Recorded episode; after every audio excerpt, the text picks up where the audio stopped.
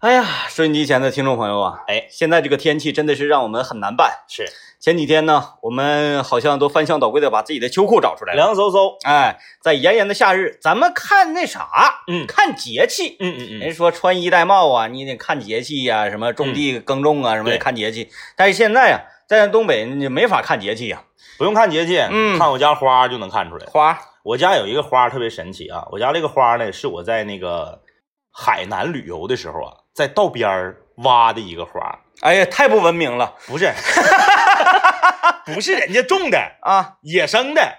野生，你也野野生的，它是不是生命？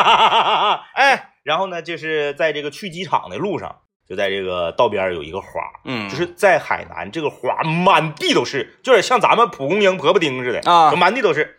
我就拿塑料袋儿给它我沏出来啊！我给这个花起出来，我给系上，系上之后，我又给它放到一个大矿泉水瓶子里头，嗯我带回来。我看搁搁那王老师愿意种花嘛？啊，看看看，主要看看就是搬家之后它能不能哎活呀？对，你看在啊海南这个气候，你回长春能不能种活？嗯，这个花你说神不神奇啊？就是种上之后没咋地，那那不太容易，没咋地，但是不太容易呢叶长得特别好，啊。从来没开过花啊。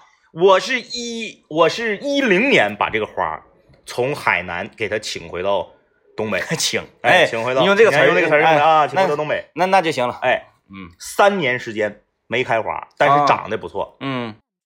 后来第三年，我儿子出生的那年，正好就那年开花了。啊，然后每年它都是五月份开花，嗯，特别准，就是每年我儿子五月份过生日，他五月份开花，今年就没开。收音机前的听众朋友们记住了吗？嗯，啊，张毅的儿子是五月份过生日，然后我们的地址呢是长春市卫星路两千零六十六号这。事儿我应该早说，今年过去了，少收一年。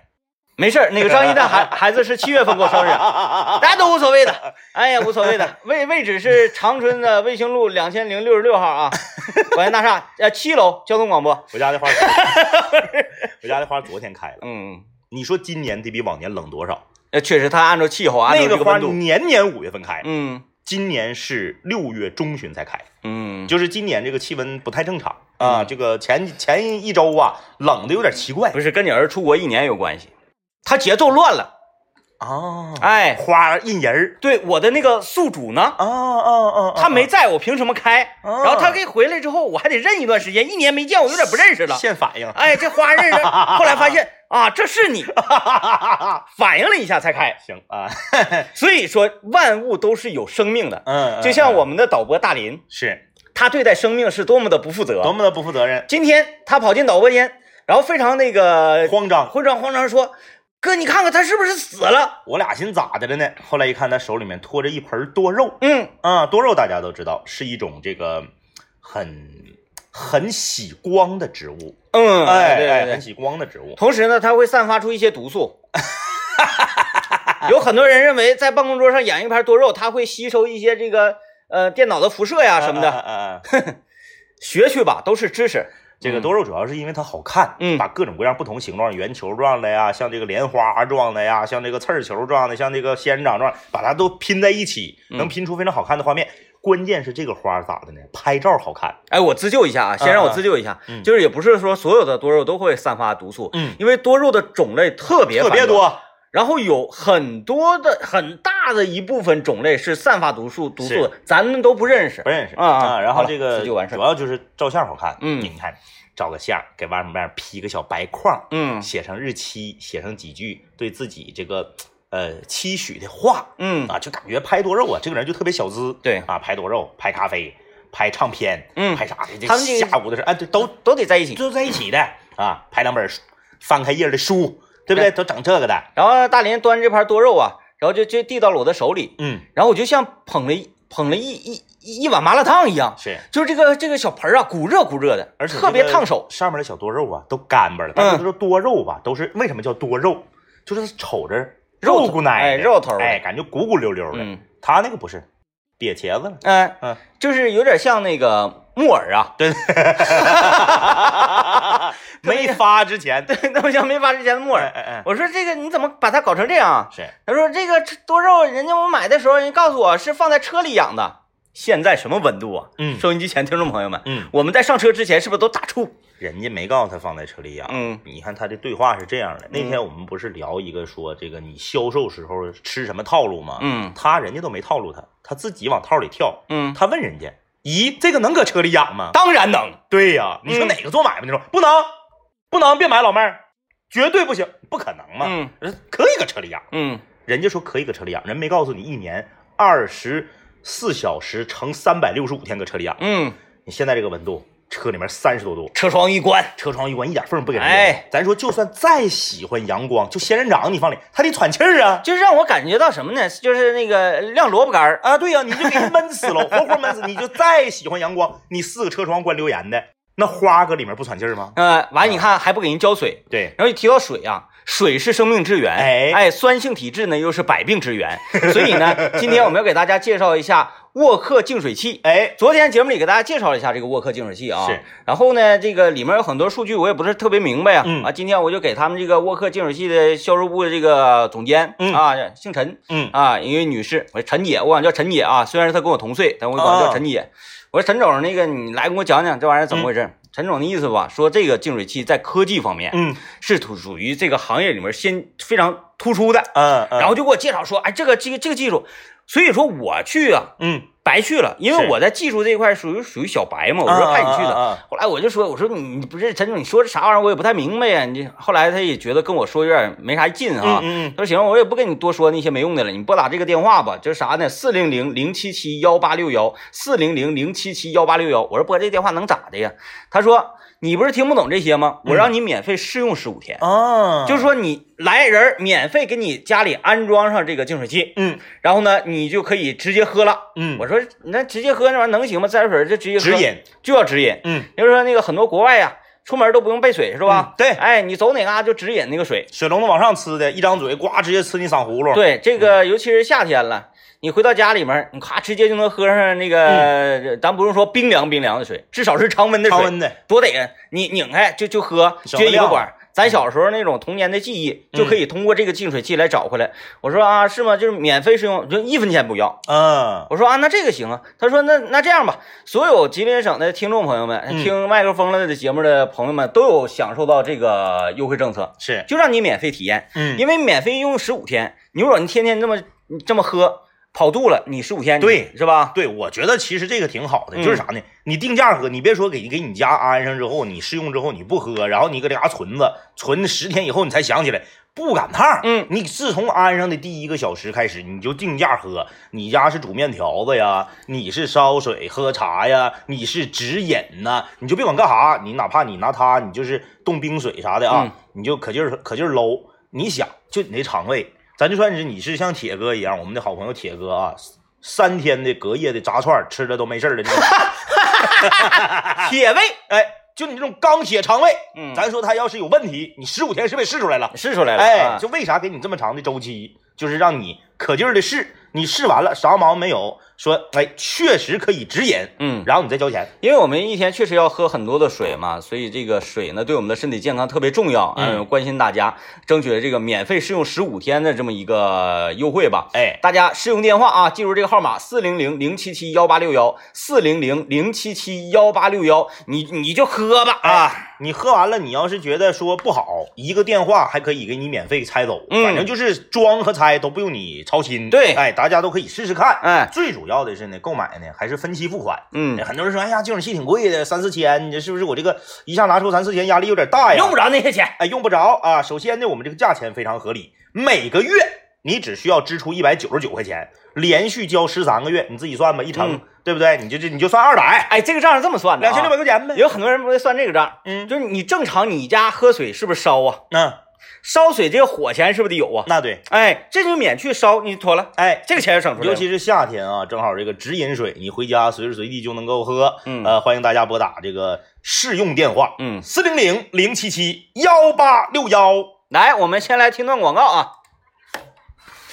来，欢迎继续收听今天麦克风了，我是天明。大家好，我是张一嗯啊。我们今天跟大家聊点什么呢？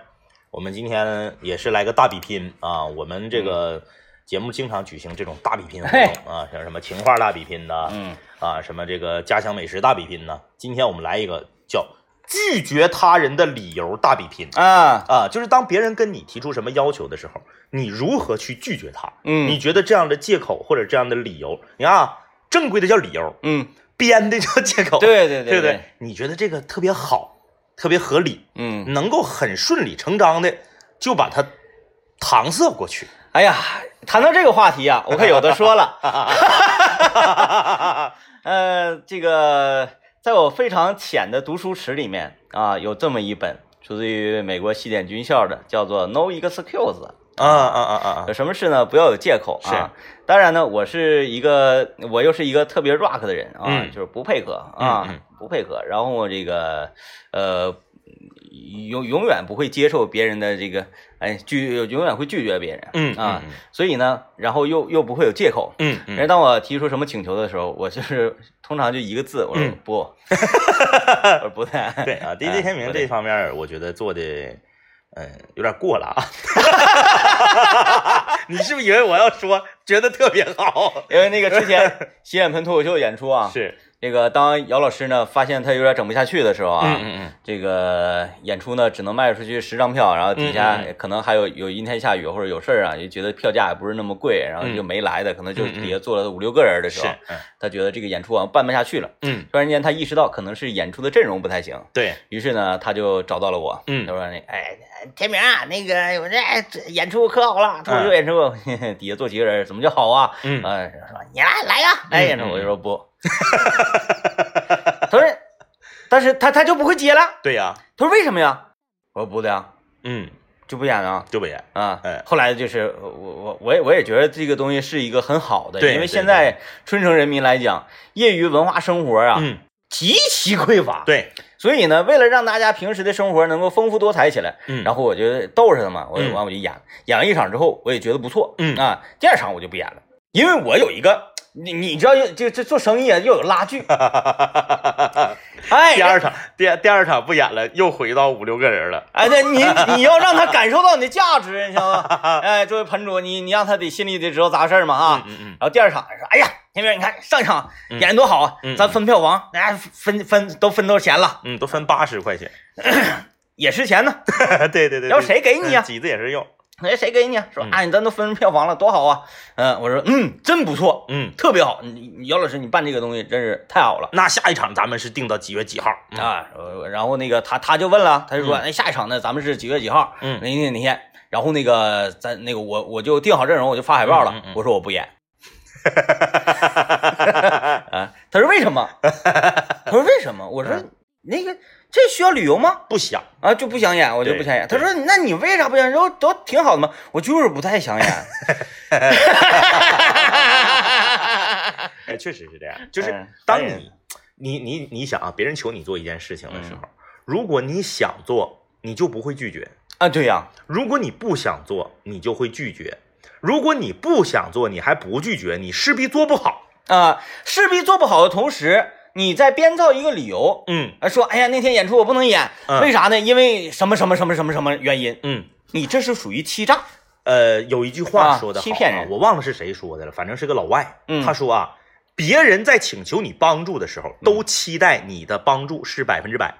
哦，对可是你如果只使出了百分之七十的力量，他不但不会感激你，反而会记恨你。哎，就像那个什么，嗯。当初我养养猫养皮蛋的时候，嗯嗯呃呃，这个一一整休年假，嗯嗯。我跟孙老板不出去旅游嘛嗯，，是，嗯。然后皮蛋自己在家，我就怕它死了，嗯嗯，然后我不是那个就把我家的方便钥匙给你了嘛，嗯嗯嗯，我说你那个隔两三天你去看他一眼，是是是，然后给他添点粮，备点水什么的，嗯嗯嗯嗯。嗯，然后我回到家之后发现你确实来了，对呀，嗯。嗯嗯，但是这个这个就像啥呢？我对你啊，提出了请求啊是寻求帮助，对你看你就没有做到百分之百嘛？对对对，你来都来了，为啥不能帮我把屋里地拖一下？那家伙那屋那毛，毛 那也是你看照料嘛啊。我进去我灯都没开，我看它还还还活着呢。我把那个猫砂盆里面的那个是不是铲铲屎官？我把那个呃猫屎整走，嗯然后把那个猫粮再给倒盆里头，然后看水好像还够，但是就沉了，嗯把水倒它新水添上，我就走了。哎，那我跟他玩一会儿。嗯呃，这个就是这么回事儿。嗯就是如果说你不是真心实意的想去帮助别人，你硬着头皮答应了，你往往做不好。嗯你做不好，求你帮忙的这个人，不但不会感激你，还会记恨你。就是内心潜台词是，哎我不如找谁谁谁。哎，对喽，是吧所以说呢，这个这个这个老外是谁？我没记住啊。最后他有一个总结，叫做“人世间大多的仇恨，都源自于此”。嗯，哎，就他不，你看人世间大多的仇恨啊，不是源自于说我求你办个事儿，我不的，他对你这个的仇，没有你答应他之后没做好大。哎，我那我知道了。嗯为什么现在那个咱台所有同事都对我的态度好像不是特别那啥？嗯啊，我先来说一下，参与今天节目互动的朋友，有机会获得瑞德尚品为大家提供的招财猫挂件以及长白山天池蓝莓干礼盒啊。啊嗯、我终于知道咱台同事为啥对我都不太那啥了。嗯就是之前呢，嗯有很多人找我替班啊，嗯，哎，比如说那谁没有个头疼脑热的？对对对，啊，就给我打电话，哎，天明啊，那个什么，能不能替一下我节目啊？不能呃，我我因为我最开始呢还没掌握这个步嘛，啊啊啊我就说行啊，那行，嗯嗯没啥问题。嗯，然后我在替他节目的时候，嗯我就有种啥啥状态跟感觉，嗯嗯嗯我来别人家了，是是是，可劲儿造啊，哎，就那种感觉。就像下雨了，俩人互相戴帽子一样。哎嗯对，这这家伙这节目让我做的，那随便啊，就就是怎怎么怎么那个随意怎么来呀、啊来完之后，他可能这个尤尤其是姚乐就明显有体会嘛。嗯嗯嗯先说他一整有什么事儿，我就要提他。嗯，第一呢是小雪烦我是啊，因为我霍霍他呀，霍霍他霍霍他节目啊啊第二呢是姚乐回来之后也特别恨我，因为他嗯回来之后发现那收听率就掉到底了。嗯 哎，我想啊，那我不给你整四了，我能起来吗？还敢找我替班儿？哎呦我天，我这我这人，我跟你说，我谁我谁不坑啊？嗯我可不是什么善类。然后这个，所以大家好像对我都，从那之后嗯再也没有人找我替他节目。啊嗯所以我现在我针对几个人啊，我特别希望他那个感冒发烧的，然后找找我替他节目。第一，大勇。啊哎，我特别希望大勇倒下，然后呢说那个，哎，哎天明啊，我嗓子不行了，嗯你替我上一天有理啊，来替我上一个礼拜有理。是是是，我说那那个，你把小智给我换了，嗯，我换成雨山，哎，我换换小的，我跟你说，你想多了。嗯，领导不能干。想象一下啊，嗯大家可以脑补一下。一个周易娱乐节目主持人，嗯去做投诉服务类的、理赔类的节目。我说欢迎大家收听今天由李走天下啊，啊我是代班主持人天明。然后一个听众打电话了，哎说这个如此这般这般如此，我有这么一个事故，你看我执行，你你编你编一下子，你编一下这事儿啊说那个、啊那个那天明你好啊啊。你好，你好，啊那个那个不好意思啊，今天那个大勇不在呀、我这个勉为其难，我得问问你呀再见，这位朋友。啊我在一个丁字路口啊，我是直行，他是左转的，然后我们两个差那个发生了刮蹭啊，那个后来那个。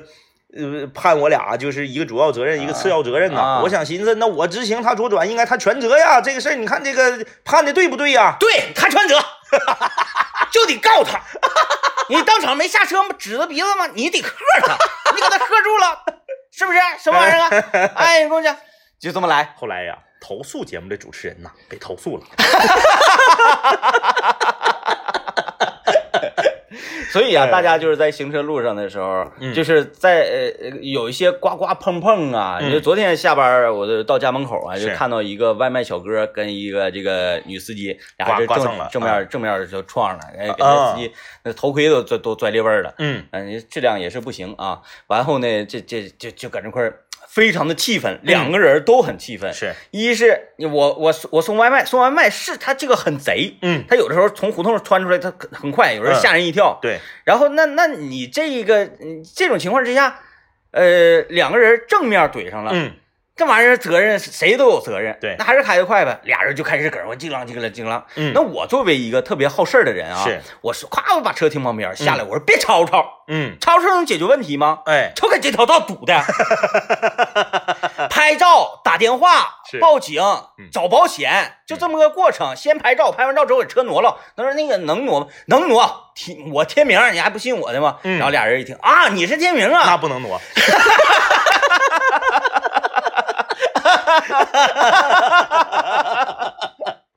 对吧？就是呃，如果说呃不幸是在道上有刮蹭，是大家一定要记住，嗯，别急眼。对，因为车刮蹭了多钱的玩意儿啊，对是不是？再一个都有保险，你有保险你怕啥的？你急眼了没有用，有啥用啊？哎，交通事故发生之后，交警同志来到现场，根据你现场的情况，会判断出到底是谁的责任。嗯你搁这犟呛呛，改变不了啥。就是有有一个开场白啊，嗯。只要是杜绝了这句开场白，其实什么问题都没有。嗯，下来就是你咋开的车，就是这几个字儿一出来，那指定是那这枪枪炮与玫瑰了，那就、对啊、对对对对，哎，所以大家千千万别用这句开场白，下来就是，哎呀，这样就可以了。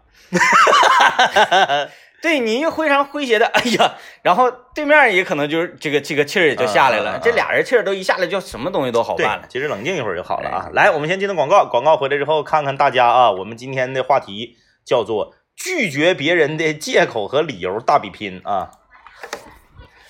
呃，欢迎继续收听麦克风了，我是天明。大家好，我是张一啊。我们今天跟大家聊一聊，说你啊，呃，拒绝别人都有什么样的借口和理由？嗯，呃，参与我们的互动呢，在我们的微信公众平台留言就可以了。呃，其实好呃分事儿哈，嗯嗯就有有一类型的事儿吧，是人特别嗯就不愿意去去对他伸出援手的，嗯嗯啊，然后那有一些个这个呃需要帮忙啊嗯啥的，就比方说啊，比方说。就是单你有你是单身，我也是单身，嗯。嗯然后呢，你说你要相亲去，然后你这边还不那啥，嗯你嗯，说你你替我去看看，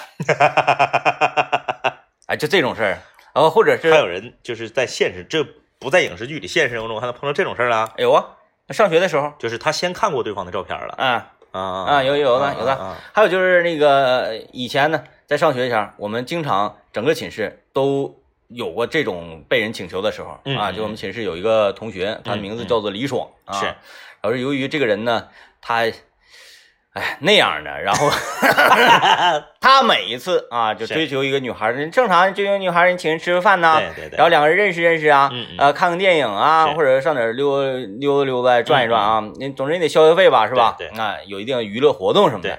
他每次在这种娱乐活动的这种场合之下，正常人的思维是不是最好是只有我们两个人才能大家对你我这沟通的比较顺畅？是他必须要把我们寝室全叫上，他就是壮胆儿。他害怕嗯啊，他每次都求我们。嗯嗯嗯嗯，一开始我们很开心呢，嗯人说哎，那有人免费请你吃饭，我们就喝我们的，也不管他。真后来吧，就觉得没意思了。是啊，就哪次他他有这种要求，哎，我我我我认识一个女孩，嗯然后呢，嗯我要跟她去吃饭，嗯你们你们坐一下陪呗。嗯嗯嗯，，我们都特别的为难。我都是邀请女孩来寝室的。对呀，对呀，嗯，他整反了 对呀，他整反了。啊。对呀，他为什么不要求女孩解释？对呀，为什么？好奇怪要表现的好一点，其他人还能帮他美言几句，啊！你说给我们都都都整去了，有啥用啊？最主要的是是会起到负面效果。嗯，人一看，哎呦，这几个真帅。然后你说他怎么办啊？我们虽然没有动那种心思，但是就是你实力不允许你啊。对对对对，啊，你这这完了他就灭火了嘛，就就。哎，然后作为同一寝室的兄弟，那个呃，我我对铺的，嗯啊嗯，阿祖也经常收到，就是他和他一起吃饭的女孩，然后给他发的短信什么的，哦。啊，就说哎呀，那个那天咱们李爽请咱们吃饭，然后我对你很有好感 之类的这种。那 你说阿祖能跟李爽那么说吗？不能，再说了之后，我们这个饭局就没了。对对对，嗯所以呢，我们每断然的拒绝我我们几个人没有李爽的时候，我们就经常在在讨论这个事情啊啊啊哎，看看下一次咱们谁能中啊？因为我们都都中过，是吧？啊！都中过。呃，阿祖中的比较多一些，就是。哎呀，哎，好忧伤啊，好忧。伤，好忧伤。看看微信公众平台上大家的留言啊嗯。呃，创造者说他现在拒绝别人的理由，全都是因为自己媳妇儿怀孕了啊，啊。那你这个不成立啊。嗯，有的成立，比如下班之后去喝酒，说那我媳妇儿怀孕了，搁家没没人给整饭，下班之后去喝酒，为什么要要拒绝？我好像举错了例子，对，为什么要拒绝这种事情？都是想去，然后媳妇儿不让，对，下班了，媳妇儿没在家，媳妇儿回娘家了，嗯，媳妇儿抱着刚刚百天的孩子回娘家了，这是愿望，嗯。对啊，对，是不是？孩子到百天了，姥姥想啊，就不让姥姥看孩子。回去嘛。这个 明天我在离开家的时候，一定要用我的小度小度把吉林交通广播的节目声音开到最大，哦，就是吧？然后放上唱回家。呃 呃，就是在节目里也说一点自己的事情，然后嗯，这样能显得和收音机前听众朋友咱们非常亲密哈。，对对，今天呢，由于呃呃这个特别疲劳，嗯孩子刚打完这个疫苗疫苗疫苗他就昨嘛，然后昨这个就身体力行，嗯，他就我我就非常疲劳，嗯很困，然后很困难，然后还有很多工作要做。是，这个时候呢，呃，苏老板就表现出就是，哎呀，这这个太辛苦了，太辛苦了。嗯他说，要不然，嗯我抱着娃回娘家待一段时间，让你松快松快。这你怎么回答的？这个这是一个非常这是一个非常有学问的回答对话。啊，我我全程这样，哎，我我我接着说啊，接起来，这样这样连贯性比较好嗯啊。松块松块，不是，不用，啊，先是一笑，马上意识到问题，嗯，不用，不用。心里多么忧伤啊！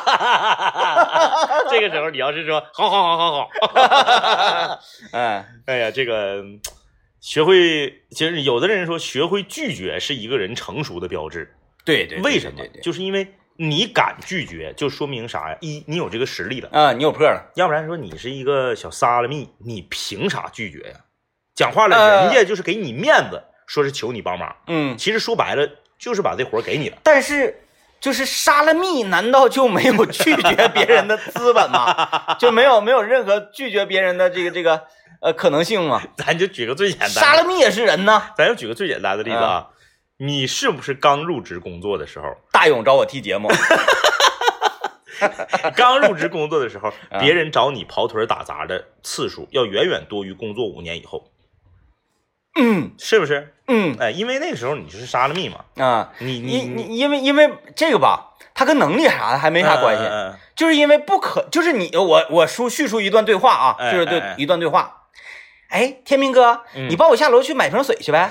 你就很奇怪，你知道吧？因为管你叫着哥，然后还说你帮我干什么玩意儿玩意儿，因为咱们老了，对对对对对，可能是岁数大了辈辈分的问题。嗯，辈岁数大了。那你说咱们的节目确实就比刘念主持的好吗？确实 嗯，我也是这么认为。啊。那你说咱们的节目确但但但是我我们嗯我们各各走一清啊，我们的节目主持的是比刘念好点儿，但是刘念的新闻播的比我们好。嗯，嗯嗯，刘念的抖音粉丝比我们多。那对，嗯那对，因为我没有抖音。他就有一个粉丝，他也是比我多。啊，对，就是是吧？就是这个年龄，随着年龄的增长，嗯，你不是说拒绝别人的问题，而是请求对你的发出来的请求越来越变少了。嗯哎，对，嗯，年轻岁数小是不值钱啊。这家伙，我回想一下，这个刚工作那时候，嗯嗯嗯，嗯，确实，确实。嗯，经常的。嗯，当然我没有说记恨这个，没没有那个意思啊，呃。这这都是帮助我们成长啊。对对对，嗯，嗯，哎呀，好险啊，呃，这个风险。你本善良嗯。说了，说的很对，没有百分之百能帮到就不要答应，嗯，答应了就要做到全面，那可不，要不然你说你答应他干啥？但是硬头皮整。这种人他比较 real 嘛，嗯，在生活当中太 real 是要受伤的。那对，嗯那嗯，对，我们在这个现实的世界里，一定要做到什么呢？real 藏心中。哎哎，哎，表面上跟你这个都都非常不错，其乐融融，嗯嗯但是心里有 real 就可以。你看我有我有一个同学，那个给我打电话、嗯说，那明天中午咱一起吃个饭。我说不行。他说为什么？我说我有一个已经订完了的饭局。嗯他说那个你把那个就是那意思，你把那个推了，然后咱们是、嗯咱挺长时间没见了。我说不对，我更想去那个。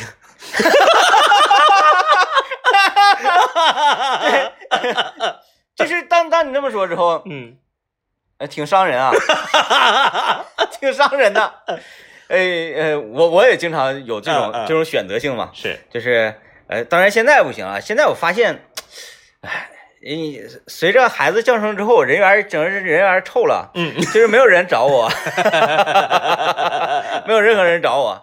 呃，以前呢，一到周末的时候，这个经常就是电话不断，嗯啊这个周末怎么安排呀？我就在那看手机，我在那等，嗯。因为你要主动给别人打电话，你不得请人家嘛，嗯，是吧？谁谁主张谁请客，对啊，所以我就等嘛，就是嗯。在这方面我非常被动，因为确实也没有多少钱，干等，干等。然后有的时候，不是这个人来电了，嗯，哎呀，这个有点瘦，咋不是那个呢？那个要是我干好，我先等会儿再接你电话。嗯嗯哎，嗯一会儿，哎，一会儿那个来电话了，那个来电话，我说，哎，怎么的呀？呃吃什么呀？什么什么啊？呃，你等会儿啊，嗯嗯我问问。是，这个时候再给那个回过去，嗯，哎，看看你你你你说啊，吃烧烤啊，你这个你这个说那个要吃要吃龙虾龙虾，嗯啊，那就跟那个烧烤那人说啊，不行啊，今天我这个你告诉他我要去吃龙虾，你要改成请我吃龙虾，我就跟你吃。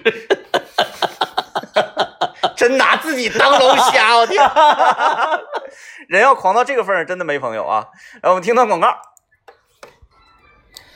哎，说咱经常 啊在在节目里，尤其是在节目末尾的时候，就说、嗯说刘念啊，是，会不会给他带来什么影响？拉倒吧，嗯这就给他带流量呢，但是，是不是？但是我从侧方侧面啊，去嗯了解刘、刘念这个人，他有时候心理包袱很大，对他这个有一定的偶像包袱。他心理包袱不大，嗯，他妈妈心理包袱大。有一有一次我我们在节目里边也是这个互相调侃嘛，嗯。我就说我说你看你这个人啊，是不是一天这个粗酒囊丧的，是不是？人缘也不大好？嗯嗯。然后下了节目，就是下了节目，我我还搁导播间搁这背书包呢，嗯。嗯，阿姨电话就打过来了，啊，打给刘念，说你怎么做的人？说 为啥为啥同事们都不喜欢你？呃，我我我我我说你以后你那个啥，我不认的，我不认的了，你跟阿姨解释一下，这都是节目效果。对吧？就是我们这个节目，那阿姨常听啊，她也知道、这个节目最大一个特点就是说真话。对，我我是一方面是这个啊，嗯再一个呢就是，呃，刘念是一个偶像包袱很重的人，嗯，他特别要强。是，他呢在呃畅行晚高峰的这个新闻节目当中，嗯，很少有读错字啊，对然后卡壳的这个，就背稿背的特别好，然后特别的行云流水。是，就是咱们给他今天这么的多的一个铺垫，他一会儿上节目的时候会不会磕磕巴巴的？嗯，也不会，就是他就他就是一个对自己要求很高的人。嗯人举一个最简单的例子啊，有一天呢，这个单位开会，嗯当然不是那种坐到会场圆桌那种大会，就嗯，在办公室大家自己坐自己卡位上那种小会嗯啊，就说几句，可能十几二十分钟就结束那种会。然后他就戴个帽子，嗯嗯，我说你把帽子摘了呗，嗯，怪老热的，对，搁屋里戴帽子难受。我说你摘了，开会你戴帽子不好。他说那我坐下，我我我猫起来，用那个卡位给我挡上。嗯我说咋的呀？他说没洗头。啊，我说没洗头咋的？都同事，你还还你还指着搁这屋相亲呢？不是咋的，味儿味儿那么大吗？我说你还指着搁这屋相亲呢，还指着给给谁面前保持形象啊？不行，不行不行不行，嗯，就是重包袱。那以后咱们上节目来，咱也洗洗头吧。要不要不你这样式就就显得太那啥了。呃，本来就是现在咱那跟跟年轻人就有点要 干不过那个架势。对对对，所以你看为什么年年轻人有的时候跟咱们保持一定的距离啊？嗯他一方面是咱们是前辈，然后节目做得好，有一种光环在，他可能怕这个呃光光这啊个光环刺瞎了双眼。嗯，啊，另一方面就是味儿，嗯，光阳是，哈哈啊，年轻的这些，呃，哎，拿小拿小本本把他们都记上。啊行，必须要给他们干败啊！不要给他们任何机会。呃，来，我们来继续来看看微信公众平台大家的留言啊。考试必过留言说，我一般呢就是拒绝别人的话，我就不编什么理由啊。有一个同学信誉不太好，我俩聊天呢是这样，他说在吗？然后我就直接回没钱。你这种你就干脆就屏蔽他好了。嗯，就是那你都到这个份儿上了，还没有必要互相留微信了，犯不上。对，如果说你觉得这个人信誉不好，嗯然后还他还是你的朋友的话，嗯除非只有一种情况，是就是你们两个呀是发小，嗯已经认识那么多年了，对就像金刚狼似的，嗯，嗯金刚。狼跟他那个哥，哎呀，你这个例子举得挺远呐、你这么一说就，哎，就跟金刚狼似的，就感觉金刚狼跟你家邻居。你家是邻居，就住你家隔壁。你这这举例子举的挺横啊啊！真的，大家大家去看啊，嗯嗯，看完之后你品一品。嗯金刚狼他哥，他他跟他哥不就是吗？他哥就那样似的，嗯嗯他也烦他哥，是是吧？他特别恨他哥，嗯但是他那是他是兄弟，对没有办法。对即使是他哥很坏，他也不可能眼睁睁看他哥死。他是是到关键时刻他还会伸出援手。对对对啊，嗯即使就是要弄死你也得是我弄死你，别人弄死你不可以。嗯嗯哎，除非是这种情况，你都认为这个人信誉不好了，这个人都已经恶劣成那样了，然后你还嗯保留着他的联系方式，哎你然后他找你的时候你还怼他，你就是金刚狼。嗯嗯嗯嗯，改微信名字吧，什么考试必过，你就改成金刚狼。这个。